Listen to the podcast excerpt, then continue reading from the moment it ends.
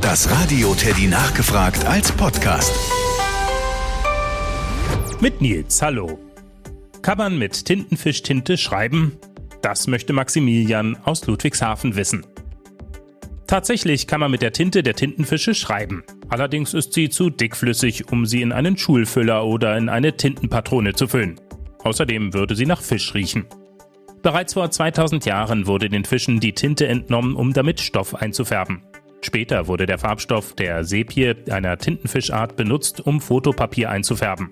Dieser hellbraune Farbton wird daher auch als Sepia bezeichnet. Heute wird die Tintenfischtinte nur noch zum Einfärben von schwarzer Pasta verwendet. Die Drucker- und Schreibtinte wird chemisch hergestellt. Die ist garantiert ohne Fischgeruch und auch viel tierfreundlicher. Die Tinte, wie wir sie heute kennen und nutzen, hat ihren Ursprung im 19. Jahrhundert. Mit Einführung der modernen Chemie wurden viele Farbstoffe entdeckt. Diese neuen Farbstoffe wurden nun bald auch zur Tintenherstellung verwendet und wurden schnell zum Schreiben und Malen benutzt.